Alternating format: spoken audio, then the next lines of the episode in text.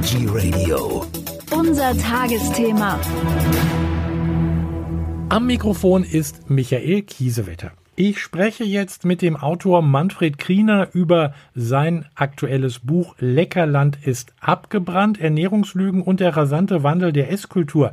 Herzlich willkommen, Herr Kriener. Hallo, Herr Kiesewetter. Herr Kriener, Leckerland ist abgebrannt. Wer hat das Feuer gelegt? Ja, gute Frage.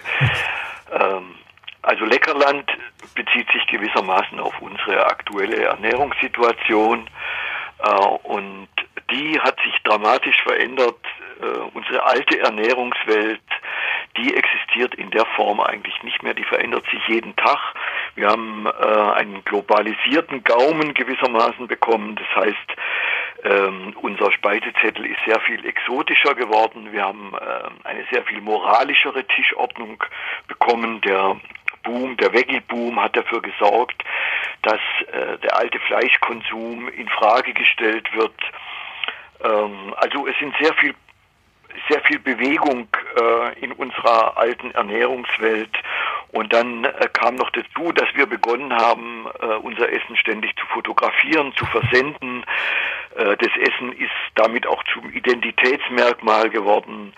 Ähm, und ähm, ja, das äh, alles zusammen verändert natürlich schon dramatisch unsere, unser altes Leckerland und es hat gewissermaßen dieses alte Leckerland dann in Brand gesetzt.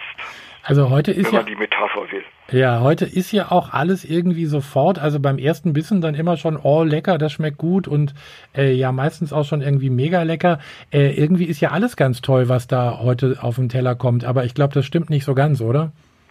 Ja, also die Vokabel lecker ist gewissermaßen äh, so ein Allerweltsattribut, das man jedem Essen äh, ganz schnell zuschreibt. Sobald man den ersten Bissen drin hat, äh, ist es sofort lecker, mega lecker, super lecker. Mhm.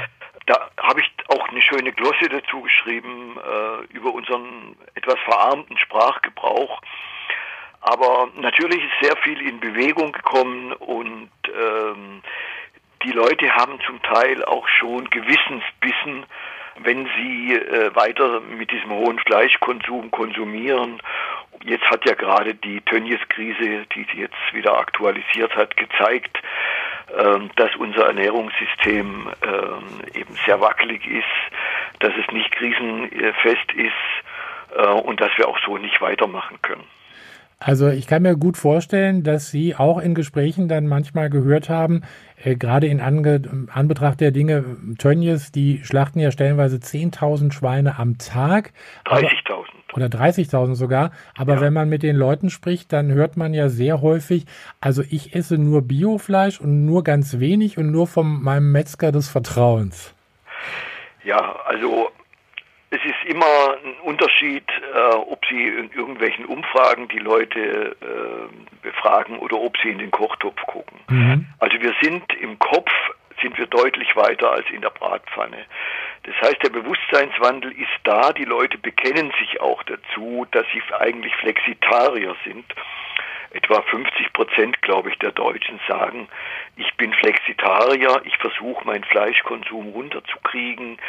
Äh, Fleisch hat einen, einen, ranzigen Beigeschmack bekommen. Es wird auch mehr zu mehr zu einer prolligen Geschichte.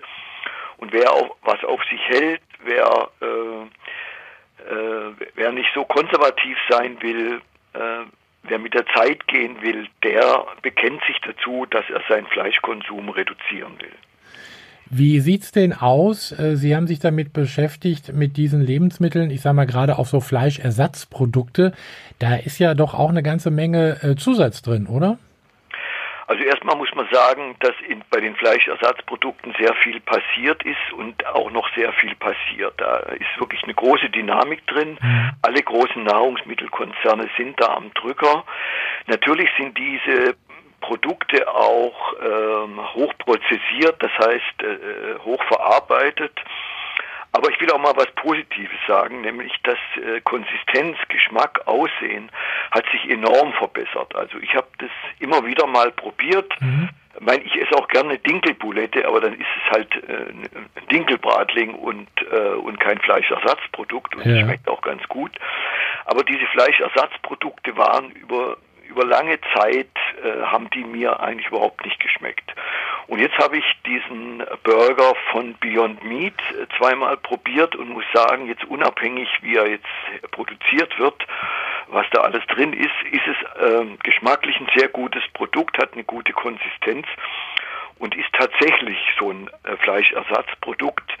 Man könnte sagen, ist gewissermaßen so eine Art Methadon-Programm für Fleischesser. Also vielleicht ein erster Schritt, um von dem hohen Fleischkonsum runterzukommen. Also das wäre eine Möglichkeit. Ich sage mal, wenn Sie den jetzt zwischen den äh, Brötchen legen mit äh, allen Zutaten, die dazugehören, dann merken Sie ja auch nicht unbedingt, dass das nicht wirklich Fleisch ist. Ja, es ist inzwischen ja sogar gelungen, das Blut ja. nachzuahmen. Also man gibt dann ein paar Tropfen rote Betesaft dazu, ja. offenbar, und dann kriegt man auch so einen ganz leicht blutigen Touch. Also ich bin gespannt, was sich da weiter tut in der Branche. Äh, da ist sehr viel in Bewegung und ich könnte mir vorstellen, dass noch das ein oder andere bessere Produkt rauskommt, was dann vielleicht auch nicht so hoch prozessiert ist. Die Branche ist auch gewissermaßen selbstkritisch in dem Punkt. Ähm, auf dem letzten Veggie-Kongress wurde also mehrfach gesagt, wir müssen gucken, dass unsere Nahrungsmittel natürlicher, mhm. natürlicher sind, dass wir äh, sie nicht zu sehr verarbeiten. Glauben Sie, dass sich gerade äh, in, im Moment ähm, durch diesen Tönnies-Skandal, dass sich da ein bisschen was tut in den Köpfen der Menschen? Also auf jeden Fall. Das ist ja schon ein sehr saftiger, krasser Skandal. Und ähm, also was ich auch sehr wichtig finde dabei ist, wir haben ja in der Vergangenheit sehr viel über Tierwohl diskutiert. Ja. Und vielleicht haben wir dabei auch ein bisschen das Menschenwohl außer Acht gelassen. Und jetzt zeigt sich eben, dass diese Schattenarmee der osteuropäischen Arbeiter, die da am Band stehen, dass die doch, also man kann es nicht anders sagen, wie Sklaven gehalten werden. Da hat der Pfarrer Kossen, der diesen Begriff in die Diskussion gebracht hat, schon vollkommen recht. Mhm.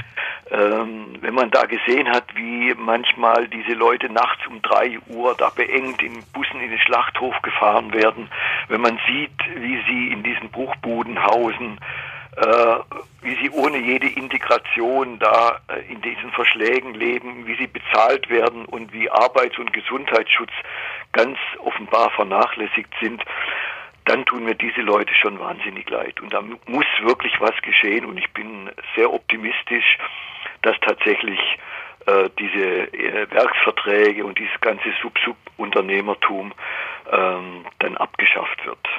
Sie empfehlen ja auch, diesen sogenannten Industriefraß zu vermeiden und selbst zu kochen. Ich habe jetzt auch häufig erlebt, dass die Leute gar nicht mehr wissen, wie man selber kocht. Ja, das glaube ich jetzt eigentlich nicht, zumal äh, es ja Millionen Kochbücher gibt, die in den Regalen stehen. Also wer wirklich äh, sich vornimmt, äh, mehr zu kochen und äh, sozusagen wieder Herr und Frau zu werden über den eigenen Magen, der äh, hat alle Möglichkeiten heute und äh, das ist nun wirklich nicht schwierig, äh, so ein bisschen einfache Hausmannskost äh, zu bereiten. Also das traue ich den Leuten jederzeit zu. Hatte das Essen eigentlich früher eine andere Bedeutung? Weil heute ist es ja, hat ja also wirklich, Sie haben es vorhin auch schon gesagt, es wird fotografiert, es wird verschickt, äh, man, man, man teilt es mit, was man jetzt auf dem Teller hat. Äh, war das früher ganz anders? Ja, also Essen hat natürlich früher eine andere Bedeutung gehabt, schon allein deshalb, weil es sehr viel teurer war. Mhm. Äh, wenn ich zurückdenke, was meine Eltern, wie viel Geld sie ausgeben mussten fürs Essen, und wie das heute ist, dann stellt man eben fest, dass diese Wertschätzung fehlt. Wir geben nur noch etwa 10 Prozent für unser Essen aus. Ähm, es ist alles verfügbar. Wir brauchen uns da nicht krummlegen äh, dafür. Und ähm, das verändert natürlich schon mal sehr viel. Früher wurde auch sehr viel mehr äh, im eigenen Garten äh, angebaut. Ja. Meine Eltern hatten natürlich einen eigenen Garten, wo Gemüse gezogen wird. Äh, sie hatten Hühner und Kaninchen und ein, ein Schwein, das geschlachtet wurde im Herbst. Ähm, das ist alles vorbei, Schnee von gestern. Heute ist alles verfügbar. Sie kriegen jedes beliebige Lebensmittel zu jeder Zeit und es ist sehr viel äh, billiger und günstiger. Und dadurch hat sich unsere Ernährungswelt auch natürlich dramatisch verändert das, Ihr Buch soll ja aber auch nicht unbedingt ein Ratgeber sein, der sagt, also was man essen soll oder was man essen darf, oder? Nein, also ähm, glaube, dass Essen wirklich was sehr Individuelles ist und sehr Intimes ist. Und jeder Mensch hat andere Vorlieben und auch andere Bedürfnisse. Ein Bauarbeiter, der, der 19 Stunden harte Arbeit macht, hat natürlich einen ganz anderen Bedarf an Nährstoffen, hat einen ganz anderen Appetit als jetzt vielleicht ein Model. Und jemand, der am Mittelmeer wohnt, hat einen anderen Bedarf als jemand, der im kalten Norden wohnt. Und jeder Mensch hat andere Vorlieben. Frauen und Männer haben schon mal sehr unterschiedliche Bedürfnisse. Frauen essen deutlich weniger Fleisch. Junge Leute essen anders wie alte. Äh, und es ist auch so, dass sich Ernährungsratschläge dramatisch verändern. Wenn Sie sich angucken, die Empfehlungen der Deutschen Gesellschaft für Ernährung, da ja. könnte man ja sagen, okay, das sind die Magenwächter der Nation, die müssten es eigentlich wissen. Mhm. Aber auch die verändern natürlich ihren Speiseplan. Und ich glaube, dass es wichtig ist, den Leuten Informationen zu geben. Wie werden bestimmte Lebensmittel erzeugt? Wie wird der Lachs zum Beispiel gehalten da in seinem Netzkäfig? Was gibt es da für Probleme? Mhm. Und wenn man den Leuten das Rüstzeug gibt, dann können sie aus ihrem eigenen, ähm, aus ihrem eigenen Kompass heraus aus ihrem eigenen Aushandlungsprozess, den jeder von uns machen muss, können sie selbst entscheiden, was esse ich, was ist für mich gut und was esse ich nicht.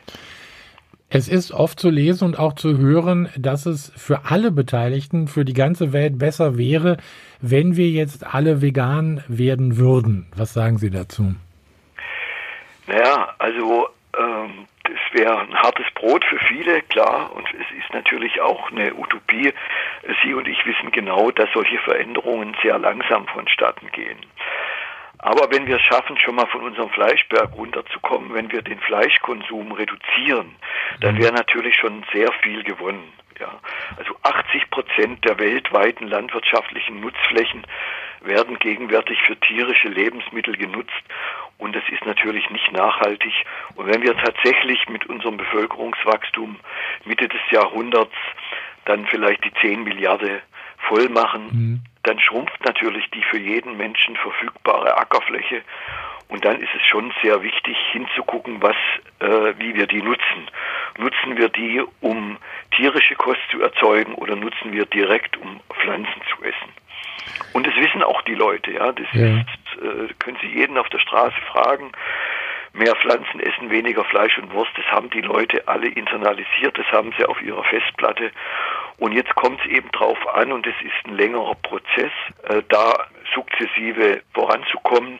Und da hat die Veggie-Bewegung und auch die vegane Bewegung schon sehr viel dazu beigetragen, glaube ich, weil heute ja bis ins letzte bayerische Dorfgasthaus kriegen sie heute vegetarische und vegane Gerichte.